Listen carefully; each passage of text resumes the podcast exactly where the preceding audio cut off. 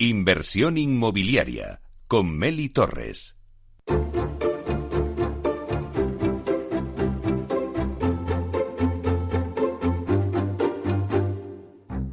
Es el momento del análisis.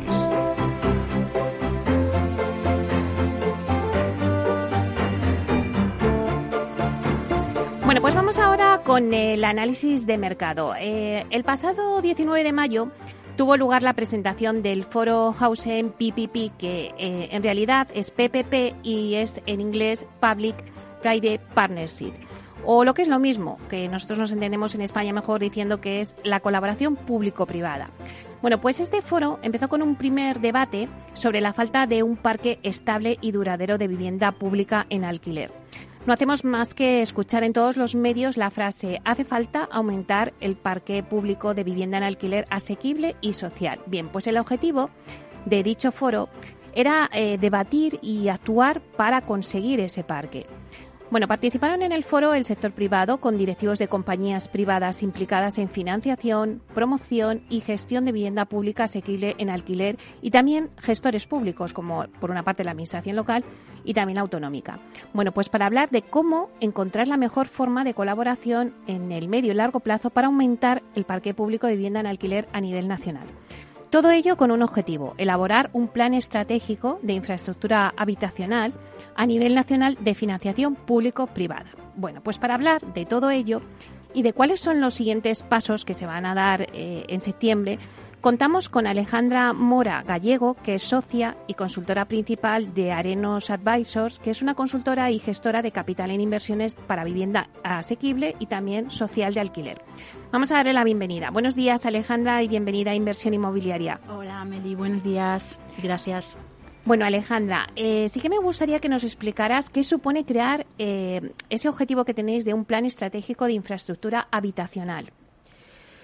Bueno, supone en principio muchos eh, años de, trabajar en el sector de la vivienda asequible por parte de todos los que están eh, participando de manera desinteresada en, ayudarnos a esto y eh, sobre todo supone un nivel técnico importante, ¿vale? No, no, yo siempre digo que el foro no es un foro de debate global y filosófico de, sobre, sobre esas frases que has dicho tú muy bien al principio de, de hace falta un parque de vivienda público.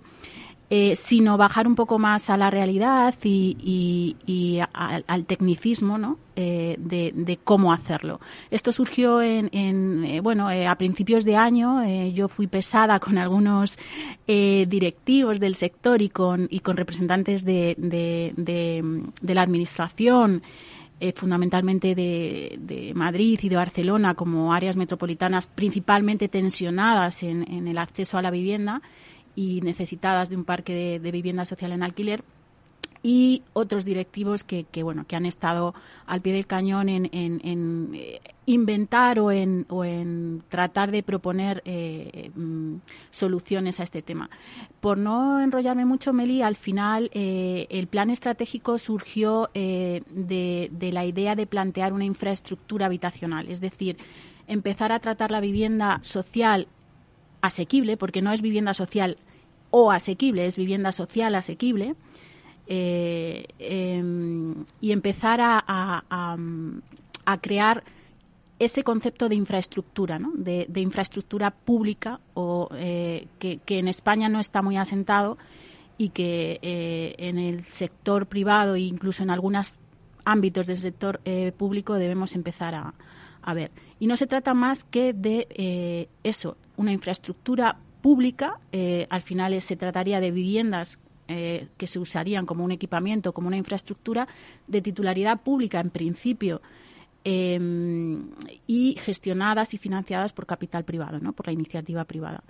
Todo esto nos ha llevado a, elaborar ese plan, eh, a elaborarlo técnica y jurídicamente muy en detalle y a, hablar con el ministerio de ello, eh, bueno, que nos ha llevado a conseguir algunas cosas, otras no, que pretendemos conseguir en septiembre. Claro, pues cuéntanos un poquito qué calendario tenéis para este mes de septiembre.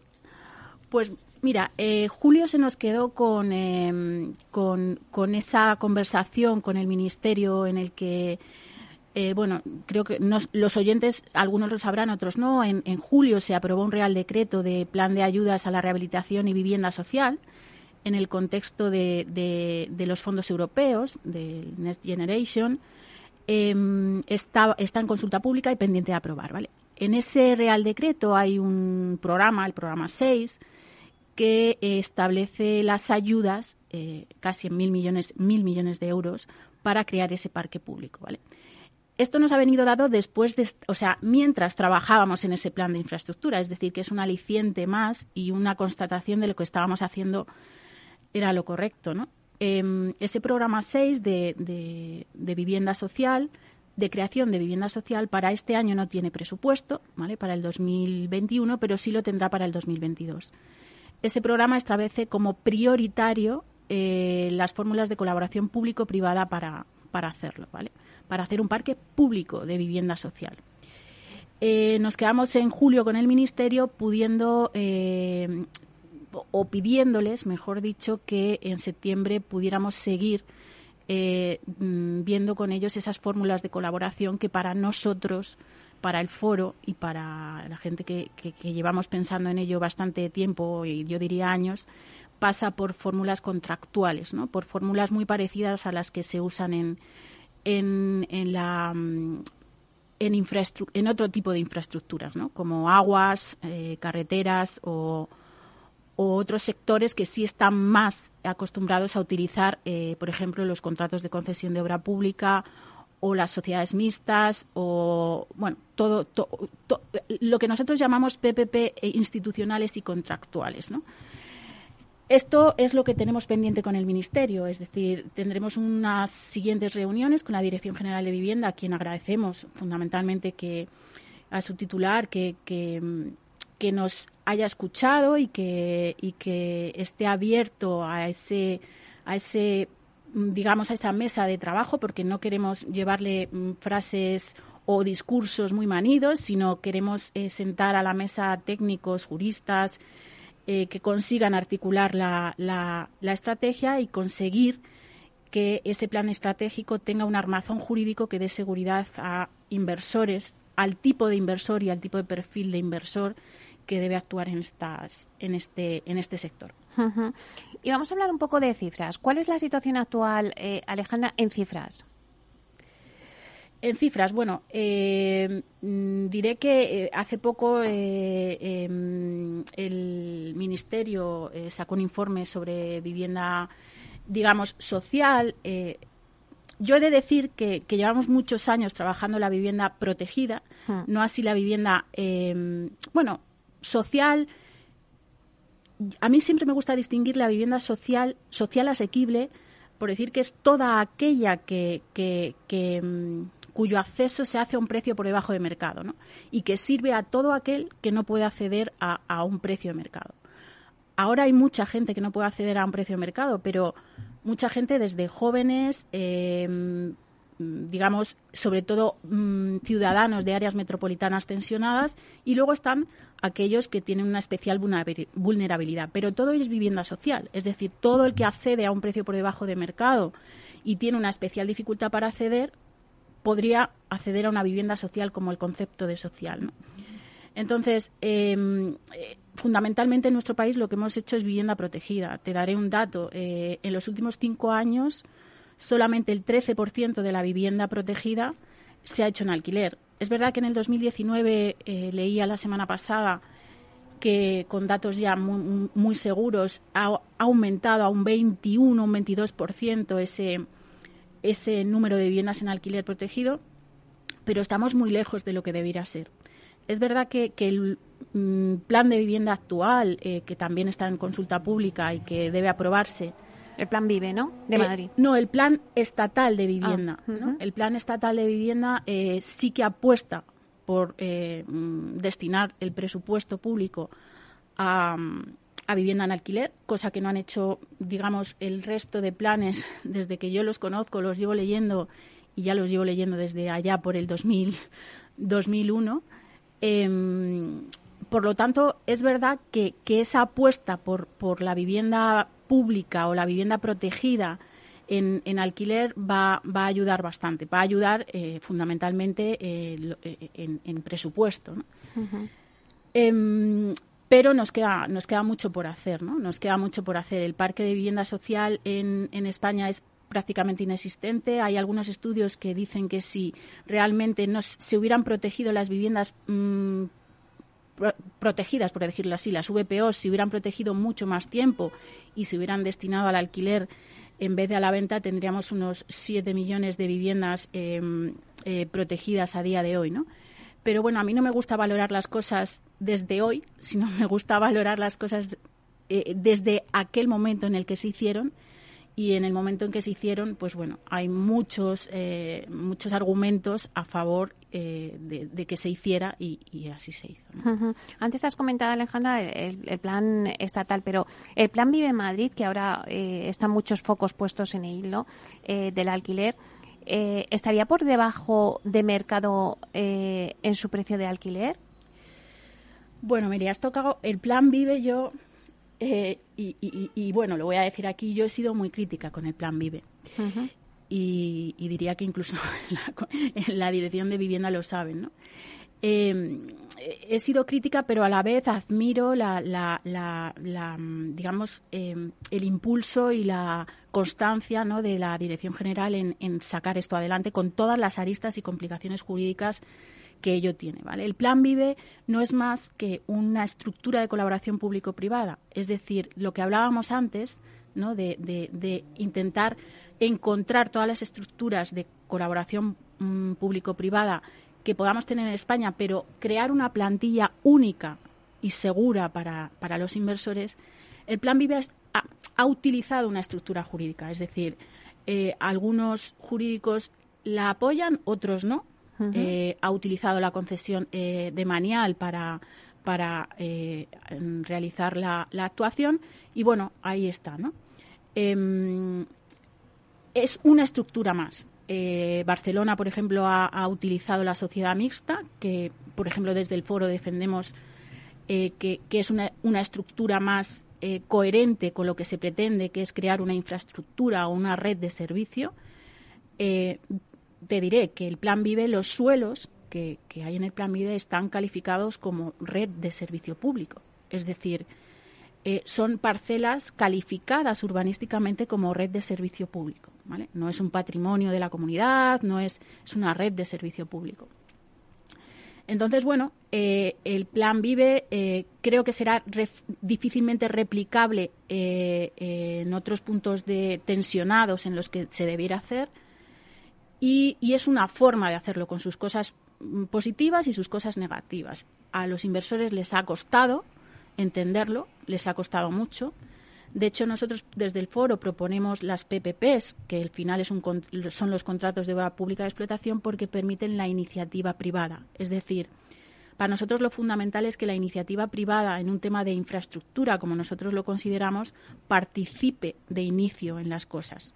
Como tú sabrás, mucha gente aquí eh, y yo contacto directo con colegas que han analizado el, pliego. Mm, yo lo analicé como directiva de Tectun en su momento eh, se encuentran con un pliego hecho. ¿no? Esa ha sido la principal crítica en, en la poca participación de, de, la iniciativa privada antes de.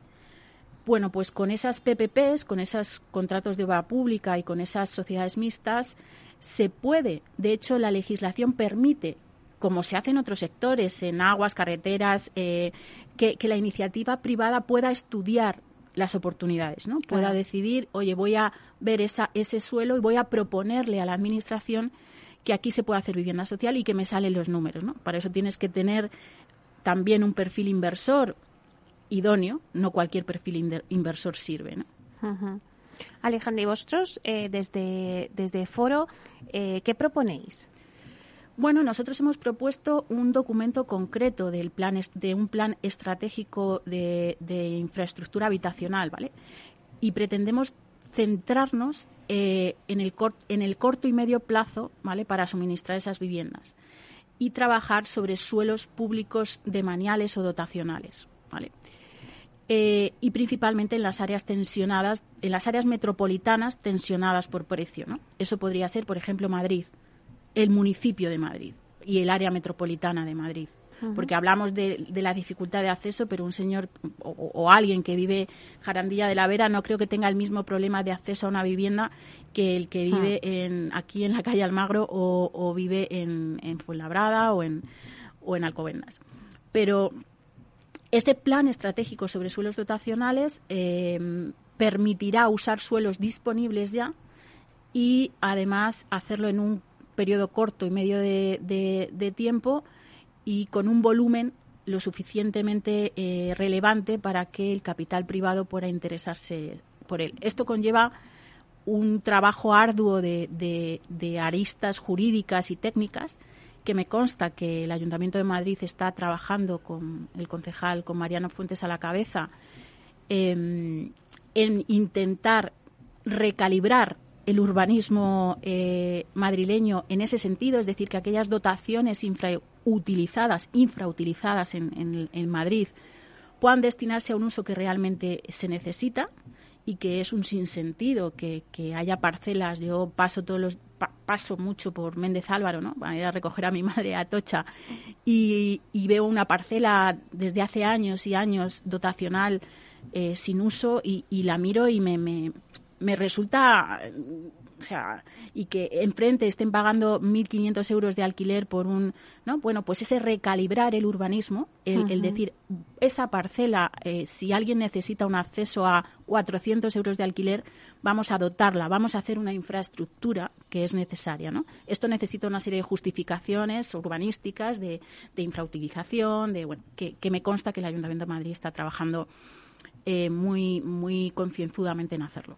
Pero al final, ¿qué, reticencias existen por ambas eh, partes, ¿no? por parte pública y privada, para poder ponerse de acuerdo en la colaboración de este plan estratégico de, infraestructura habitacional? Bueno, eh, reticencias, dejando aparte un poco los, los, las cuestiones técnicas, ¿no? técnicas jurídicas o urbanistas, o urbanísticas, ¿no? porque hay cuestiones urbanísticas que ya sabemos que nuestro urbanismo es un traje muy estrecho ahora mismo en España, ¿no? Y necesitamos sacarle a las costuras un poquito.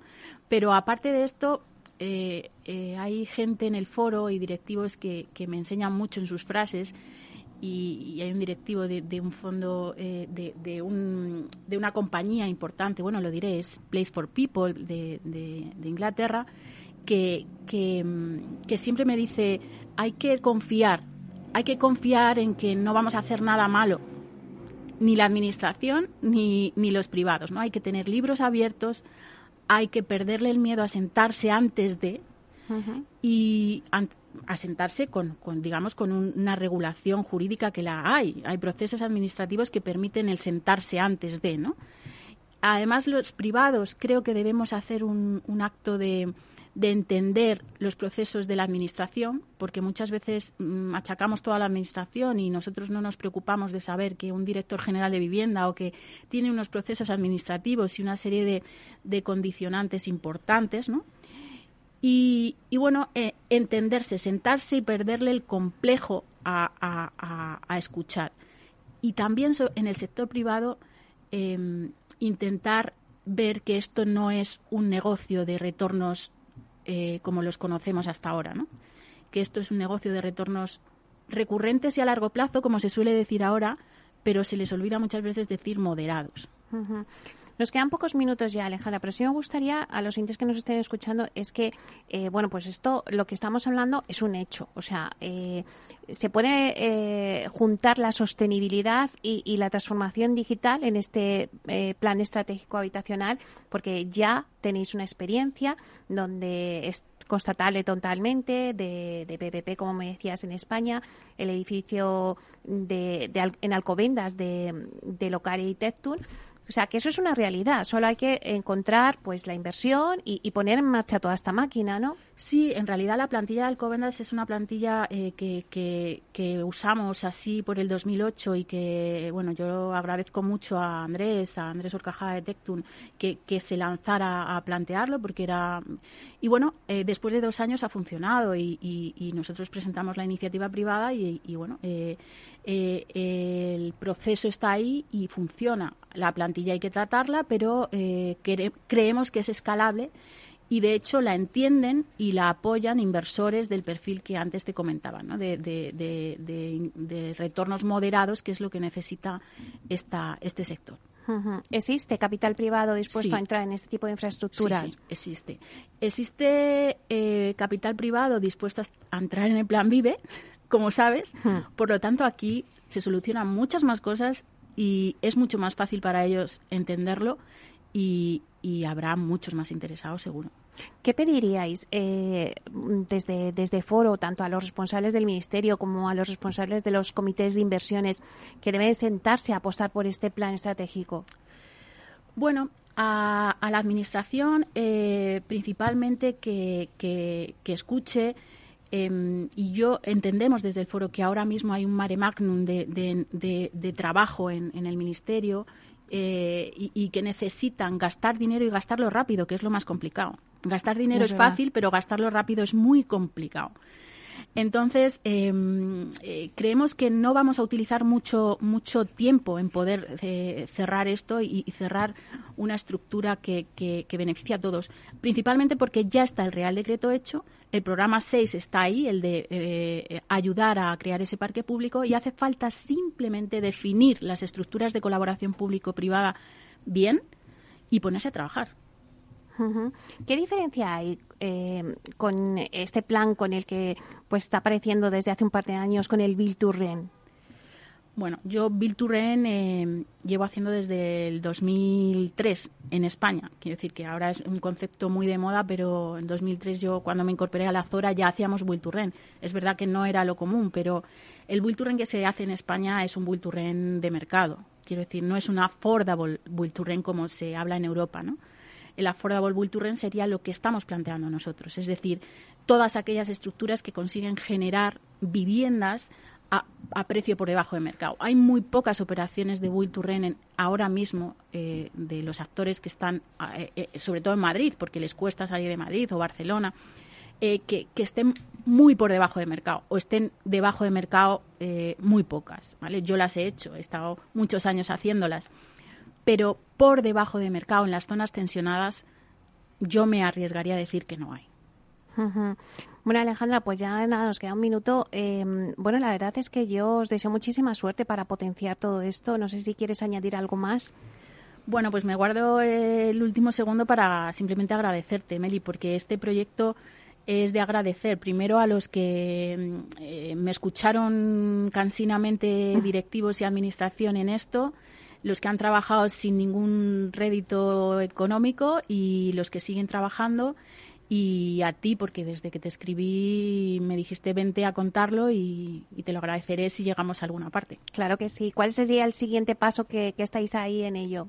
Pues el siguiente paso es sentarnos en ese equipo de trabajo con el Ministerio. Eh, no creo que durara, que sea un equipo de trabajo que tenga que estar meses trabajando, sino unas semanas. ¿Tenéis fecha o, algo? Pues estamos pendientes de, que nos cierren la reunión, Meli, y que la Dirección General, bueno, se, se, se, ponga un poco en marcha. Es verdad que ha habido cambios. Eh, también estuvimos pendientes de si había algún cambio en, en, en, los titulares de las direcciones generales. Parece que no lo ha habido, cosa que nos alegramos porque tenían muchas cosas sobre la mesa que hubiera sido complicado a ese nivel tan operativo eh, cambiar las personas. Y, bueno, eh, ya te contaré de, que de aquí a final de año, espero contarte algo, algún avance sustancial. Bueno, pues esperamos que, vengas por aquí y nos lo cuentes. Así que muchísimas gracias, Alejandra Mora, es socia y consultora principal de Arenos Advisor, que es consultora y gestora de capital en inversiones de vivienda asequible y social de alquiler. Escuchas Capital Radio, Madrid 105.7, la radio de los líderes. Mesa y Descanso es el programa donde Mar Romero te acerca cada fin de semana los mejores productos, te invita a disfrutar de los buenos vinos de cada denominación de origen y a conocer restaurantes y lugares de ocio con un encanto especial. Mesa y Descanso, los domingos a las 13 horas, aquí en Capital Radio. Esto te estás perdiendo si no escuchas a Luis Vicente Muñoz en Capital, La Bolsa y la Vida. Clemente Fernández, expresidente de Amper y encabeza a los minoristas de Abengoa. Al no haber posibilidad de crédito fijo, pues yo creo que habrá que acudir ya a la SEPI, ¿no? un rescate de, de SEPI. No te confundas. Capital, la bolsa y la vida con Luis Vicente Muñoz, el original.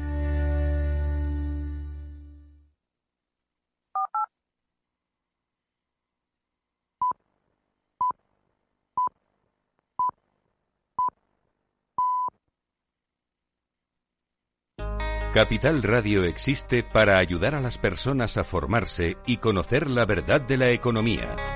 Los valores que Capital Radio defiende son la verdad, la libertad y la responsabilidad. Capital Radio es una empresa independiente que no se identifica con ideologías políticas. Capital Radio está aquí para ayudar a las empresas a comunicar cómo crean valor. Capital Radio apuesta por empresas sostenibles, transparentes y comprometidas con la sociedad. ¿Y tú? ¿También quieres trabajar por un mundo mejor? Aquí tienes tu sintonía. Capital Radio, con la gente que aporta y no se aparta.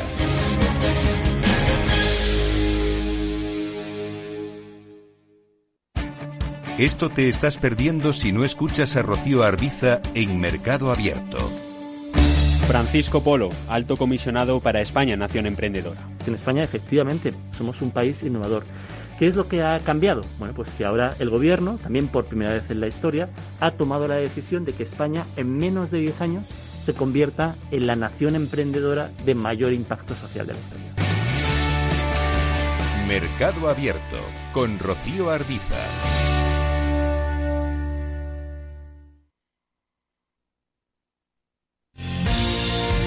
Si eres empresario, emprendedor, dueño de un negocio o quieres serlo y buscas un programa donde hablen tu idioma, escucha Negocios de Carne y Hueso 360, de lunes a viernes a las 3 y media de la tarde en Capital Radio, el programa para empresarios y emprendedores hecho por empresarios y emprendedores de éxito, con Mariló Sánchez Fuentes.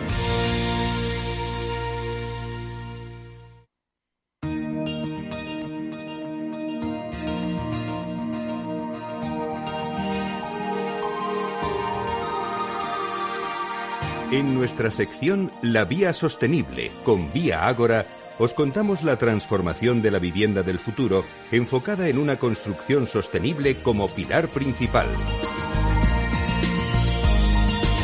Bueno, pues ahora en nuestra sección La Vía Sostenible con Vía Ágora hablamos de los proyectos de la Fundación Gómez Pintado que están ya en marcha de aquí hasta final de año. Y para ello contamos con Anelisa Rodríguez, que es directora de la Fundación Gómez Pintado de Vía Ágora. Vamos a saludarla. Buenos días, Anelisa. Muy buenos días, Meli, otra vez aquí. Bueno, pues bienvenida en esta nueva temporada. Teníamos muchas ganas de, contactar contigo y de que nos contaras, bueno, pues cuáles son los proyectos en los que estáis trabajando desde la Fundación de aquí a final de año. En muchos, Meli, con mucha ilusión, como siempre.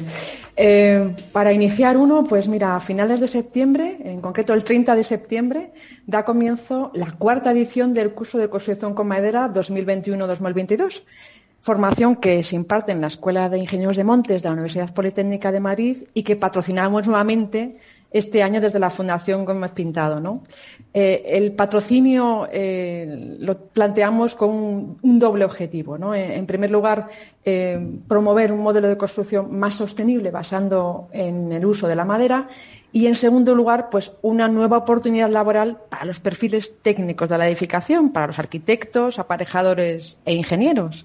La verdad es que los resultados de la edición anterior fueron excelentes. Se llegó al máximo de alumnos inscritos, que fueron 24 en aquel momento, de los cuales 10 de ellos precisamente fueron becados por la Fundación Gómez Pintado con un 25% de reducción en sus matrículas. Bueno, la verdad es que son cifras eh, muy buenas. ¿Y qué novedades hay para esta nueva edición? Este año, de hecho, se ha ampliado la duración del curso de construcción con madera a 310 horas lectivas en las que, además de abordar el cálculo y diseño de estructuras, de uniones, el uso de CLT, entramados ligeros, durabilidad, hasta formación en Drupal, que es un software de estructuras, o en CADWORD, en esta cuarta edición del curso se ha ampliado la formación relativa a la rehabilitación con madera, es decir, a patología, durabilidad, diagnóstico e intervención, al diseño estructural, en lo que se refiere a organización constructiva y desarrollos constructivos, y a la construcción mixta con madera, en lo que se, se refiere al comportamiento de los binomios madera-hormigón, madera-acero o incluso de los tres materiales, madera, hormigón y acero. Eh, por tanto, con un contenido tan específico, eh, Meli me gustaría animar a que se inscriban en el curso a todos aquellos perfiles técnicos que quieran adentrarse en el fascinante mundo de la construcción con madera.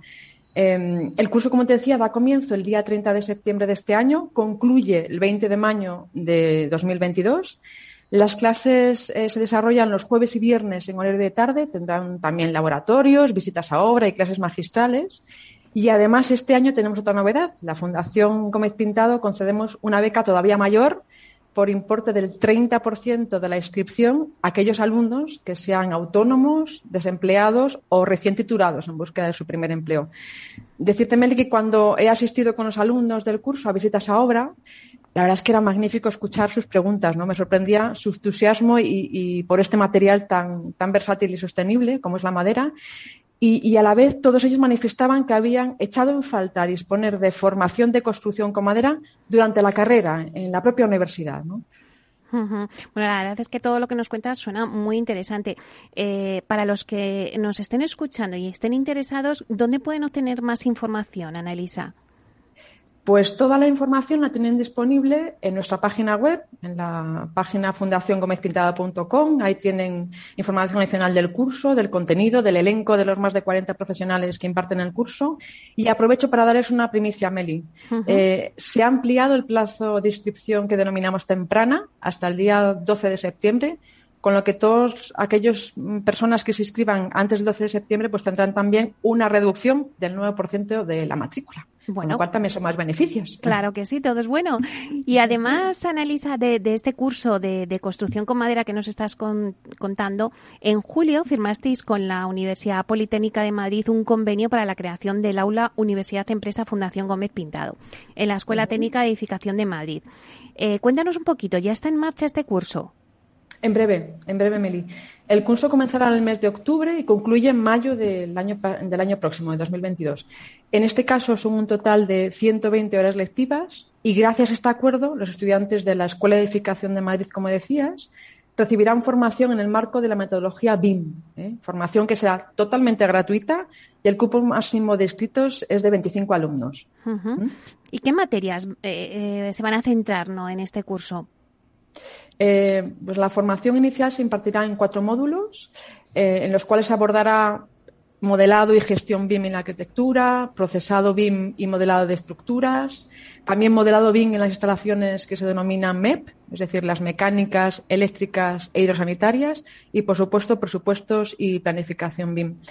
Eh, en definitiva, es una formación de 360 grados en el ámbito de esta metodología que seguro será de muchísima utilidad para los estudiantes y, futuros profesionales de la edificación. Y en esta ocasión se ha tenido en cuenta la integración de la metodología BIM en todo el proceso de la edificación, es decir, desde el diseño, pasando por la promoción y por la construcción. Para ello hemos desarrollado este proyecto conjuntamente con la Cátedra Arpada y un estudio de arquitectura para que de este modo los estudiantes puedan tener mucho más clara la visión de una promotora inmobiliaria como puede ser Viagora, de una constructora como Arpada y de un estudio de arquitectura. ¿no? Y, además, una vez finalizada la formación eh, inicial, los estudiantes más destacados podrán incluso hacer prácticas durante los meses de junio y julio, agosto, eh, perdón, junio y julio de 2022 en la empresa Arpada y en el estudio de arquitectura seleccionado. Por tanto, como te decía Meli, con esta formación logramos cerrar el círculo del entorno BIM desde el proceso inicial de diseño, continuando con la fase de promoción y terminamos con la construcción. Bueno, son muy buenas noticias los que nos traéis, pero además de, estos cursos que nos has contado, eh, tenéis proyectos solidarios en marcha. Cuéntame. Sí, proyectos solidarios y vinculados al ámbito deportivo. Mira, eh, tenemos un fin de semana completo de deporte. Tenemos la primera Olimpiada Inclusiva de Madrid y también el torneo solidario de fútbol 7 del sector inmobiliario a, través, a favor de Down Madrid. En concreto, el sábado 18 de septiembre tendrá lugar la primera Olimpiada Inclusiva de Madrid. ¿eh? Este es un proyecto en el que nos hemos unido cuatro fundaciones, en concreto APADIS, Down Madrid, Juan 23 y Fundación Gómez Pintado, para poner de relieve la importancia de aunar esfuerzos y trabajar conjuntamente en favor de la inclusión de las personas con discapacidad intelectual. Eh, como ves, desde la Fundación Gómez Pintado hacemos especial incidencia en la importancia de las alianzas de ese ODS 17 y así lo plasmamos en nuestra forma de trabajar y en los proyectos que desarrollamos. Además, se han sumado a la Olimpiada Inclusiva colaboradores como Decathlon, con sus voluntarios, también Coca-Cola, también los fotógrafos de la ONG Imagen en Acción y compañeros de Vía Ágora, de Lignuntec y Graviter en la calidad de voluntarios. ¿eh? Em, esta primera Olimpiada Inclusiva eh, se celebra en las instalaciones del Parque Deportivo Puerta de Hierro, el conocido como Parque Sindical. Participan 150 deportistas organizados en 12 equipos que están integrados por personas con discapacidad y una o dos personas sin discapacidad. Y entre las modalidades deportivas que se practicarán tenemos baloncesto, carreras de velocidad de relevos, golf, entre otros. Y este año, debido a la situación de pandemia, el evento se desarrollará sin espectadores, por lo que en otro espacio de la vía sostenible, Meli, te contaré cuáles han sido las vivencias que, que hemos tenido en esta primera Olimpiada Inclusiva de Madrid, cuyo hashtag, cuyo grito motivacional es nos mueve la inclusión. Bueno, bueno, la verdad es que suena súper emocionante, Anelisa. Eh, claro que sí, nos tienes que contar porque, bueno, pues por fin se puede también realizar este, este torneo, esta Olimpiada, que también es importante, aunque no tenga público, pero bueno, ahí estaremos y nos lo contarás. Eh, además, también el año pasado, eh, el torneo solidario de fútbol 7 inclusivo del sector inmobiliario a favor de Down Madrid, como, como decías antes, pues es verdad que se tuvo que hacer de forma telemática, ¿no? A través de una webinar. Eh, bueno, era imposible reunirnos, pero este año sí se puede celebrar, ¿no? Esa cuarta edición de este torneo. Así es, mire, el año pasado tuvimos que hacer una webinar que también tuvo muchísimo éxito, pero evidentemente se perdía esa cercanía, ¿no? Y, bueno, pues eh, estábamos deseosos todos de, poder celebrarlo en vivo y en directo. Y efectivamente se celebra el torneo solidario de fútbol 7 inclusivo del sector inmobiliario a favor de Don Madrid el domingo 19 de septiembre. Esa va a ser la cuarta edición y en este caso patrocinamos conjuntamente esta cuarta edición la Fundación Asprima, Toshiba también se ha sumado, Toshiba Calefacción Aire Acondicionado y la Fundación Gómez Pintado.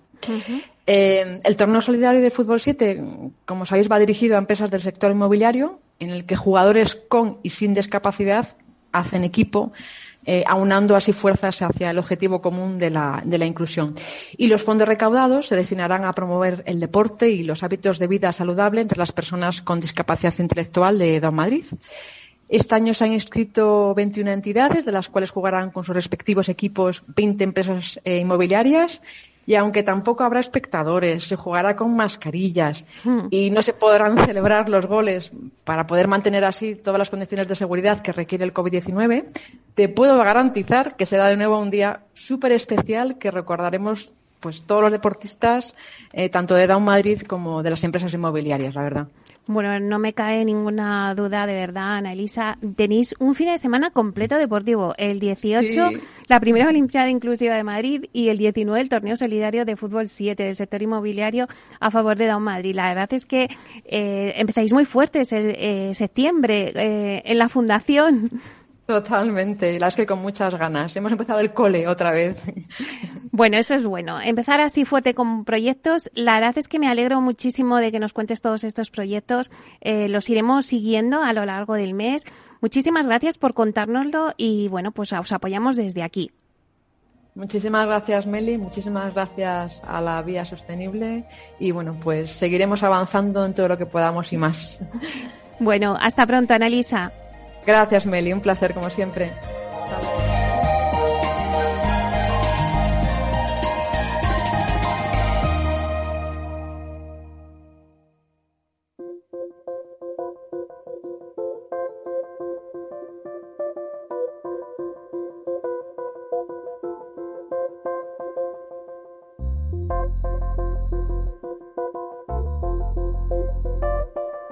Inversión inmobiliaria y PropTech con Urbanitae, un espacio donde descubriremos las nuevas claves financieras que están cambiando el sector inmobiliario gracias a la transformación digital.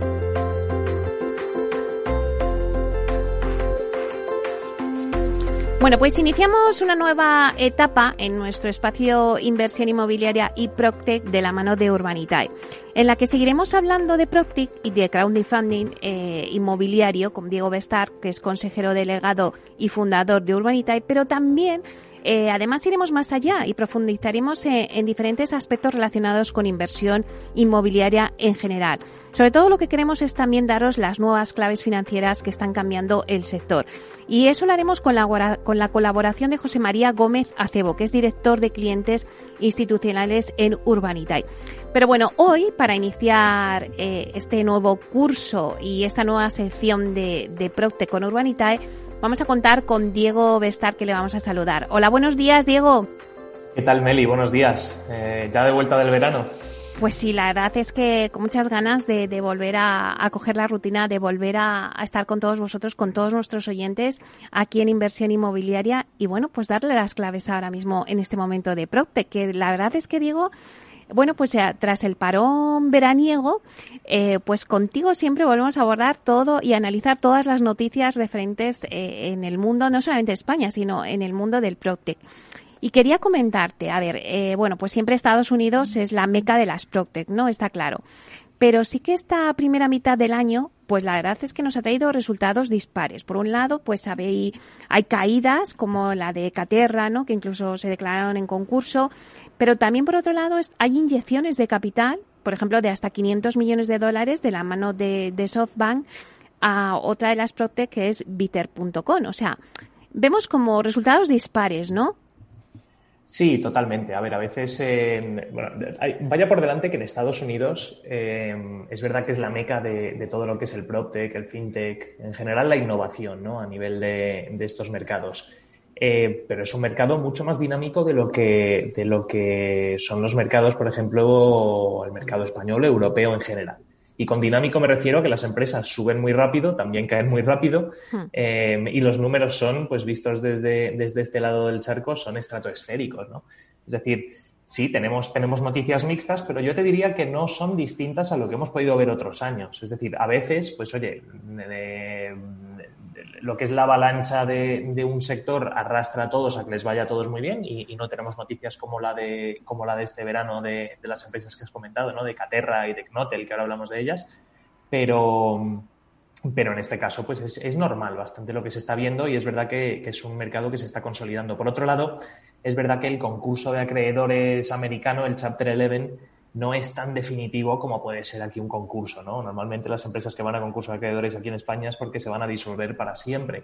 En cambio, eh, el Chapter 11 en Estados Unidos es mucho más común y las empresas lo emplean de una forma, digamos, bastante más liberal para reestructurarse y para, y para seguir funcionando. O sea, que no, no quiere decir que sea un, un, un estoque de muerte, ¿no? Uh -huh. En el caso de Caterra, como has comentado, pues sí, es una empresa que estaba valorada en, en, en bastantes miles de millones de, dólares. Fue fundada en el 2015, tuvo una expansión brutal en Estados Unidos. Eh, de hecho, se puso a adquirir a compañías eh, tradicionales, eh, inmobiliarias, promotoras, constructoras.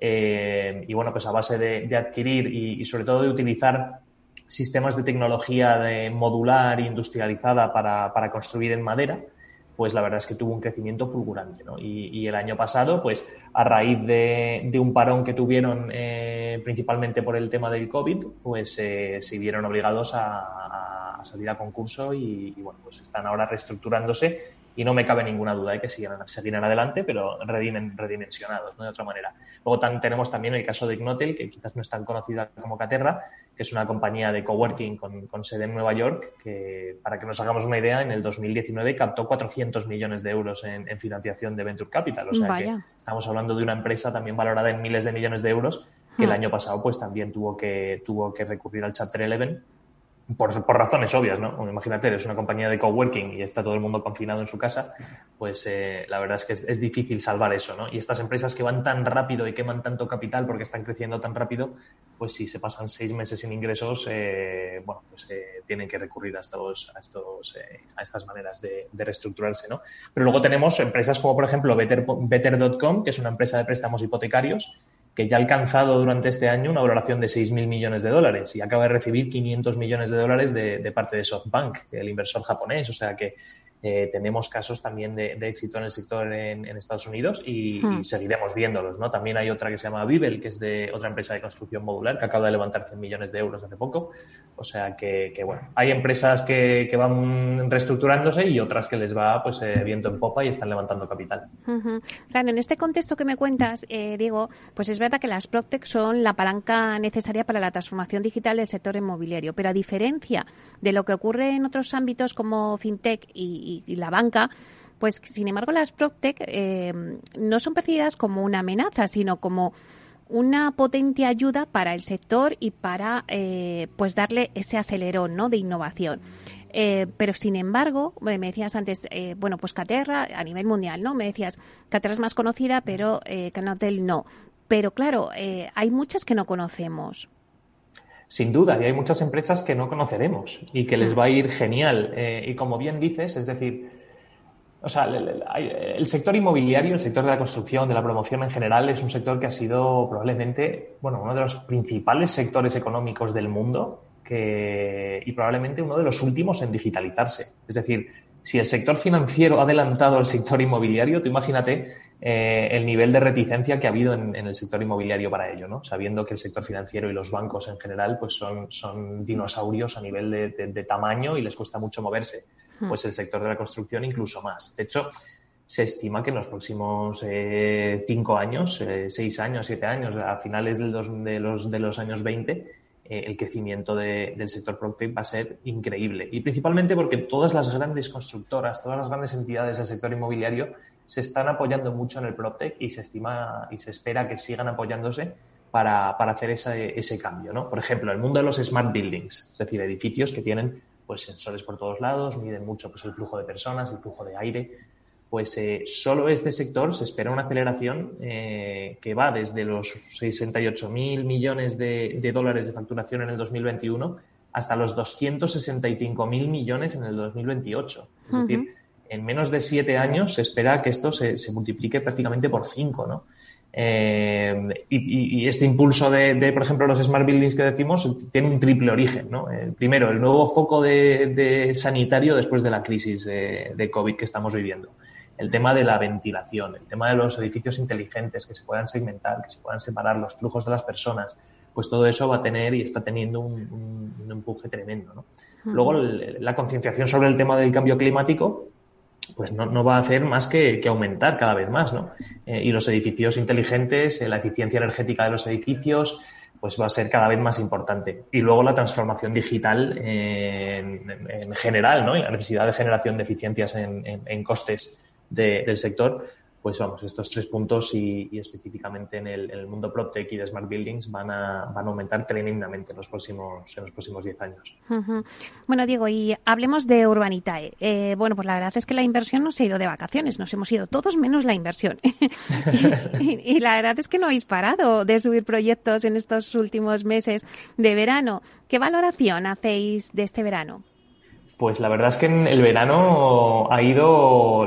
este, este verano sí hemos notado que la gente ha desconectado más que nunca, pero, pero como bien dices, no han dejado de invertir. Eh, nosotros en Urbanita hemos publicado eh, cinco proyectos, se han financiado los cinco eh, sin ningún problema y, en velocidad no tan rápida como habitualmente. Es verdad que la gente está un poco más rezagada, rezagada a la hora de invertir. Igual nos duraba el proyecto pues unas 24 o 48 horas en vez de en vez de una o dos horitas como, como veníamos viendo en el pasado.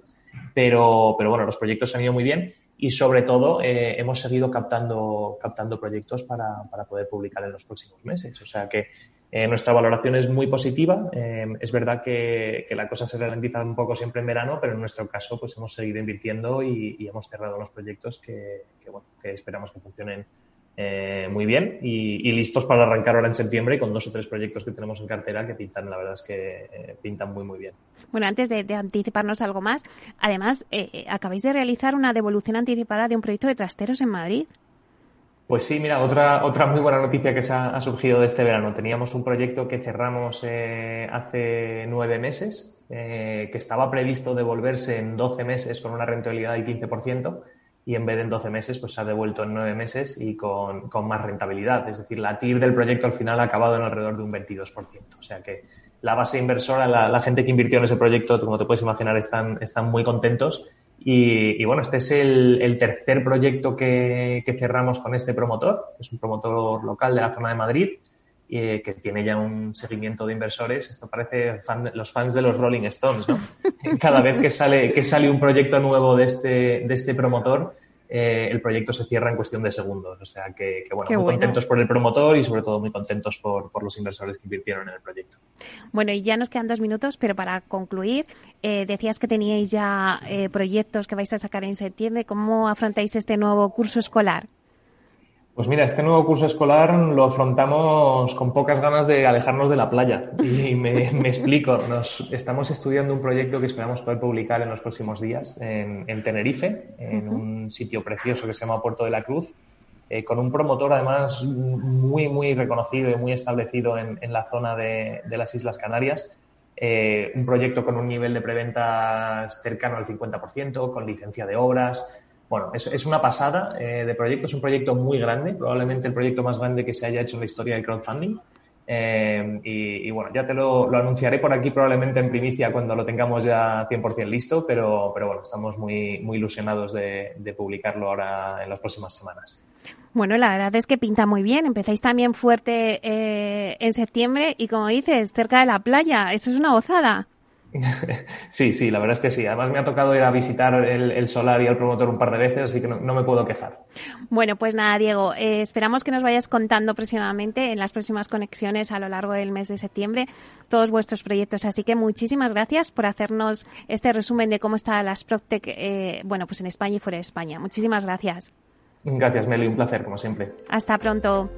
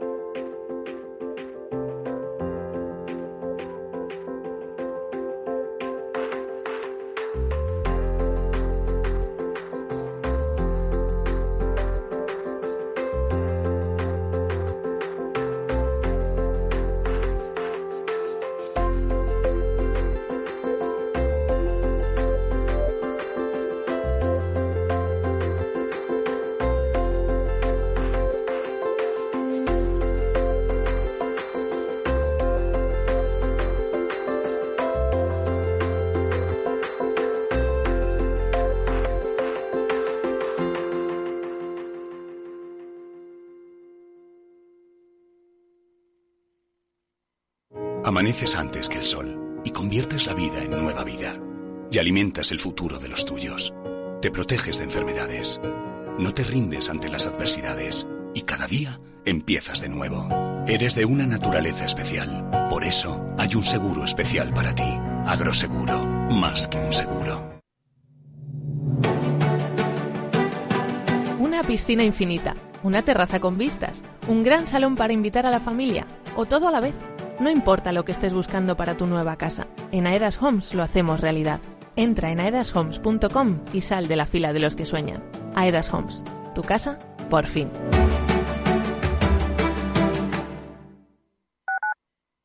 Capital Radio Madrid 105.7 si te gusta la cocina gallega de siempre, en el Mesón Gallego 1 y el Mesón Gallego 2 encontrarás los mejores pescados y mariscos de las costas junto a recetas de la Galicia interior, además de las carnes de Sanabria y los mejores embutidos de Zamora y nuestra terraza. Te esperamos en la calle Muller 35, teléfono 91 579 3623 y en la Plaza de la Remonta 13, teléfono 91 579 0769. Una recomendación del programa gastronómico Mesa y Descanso. Gráficas Naciones. Más de 50 años de experiencia en el sector de las artes gráficas. Apostamos por la última tecnología tanto en impresión offset como en digital y gran formato. Realizamos todo tipo de impresión. Tarjetas de visita, folletos, libros, vinilos, decoración y montaje de stands. Más información en el 91 629 2145 o en gráficasnaciones.es. Disfruta de la mejor cocina gallega en Montes de Galicia. Todo un clásico moderno en el barrio de Salamanca. Disfruta de la variada dieta atlántica, de las mejores carnes y pescados tratados con respeto y transparencia y regados con una de las mejores bodegas de la zona. En grupo, en familia o en pareja, Montes de Galicia te ofrece el espacio perfecto en cada ocasión. Esto te estás perdiendo si no escuchas a Rocío Arbiza en Mercado Abierto. Francisco Polo, alto comisionado para España, Nación Emprendedora. Es que España se convierta en un paraíso de talento. Somos capaces de desarrollar el talento, lo sabemos, tenemos de las mejores universidades del mundo, pero tenemos que ser capaces también de retener y de atraer ese talento, cosa que ya vimos en aquella crisis del año 2008 que no fuimos capaces. Necesitamos dotarnos de las mejores herramientas para retener y atraer ese talento. Mercado Abierto con Rocío Arbiza.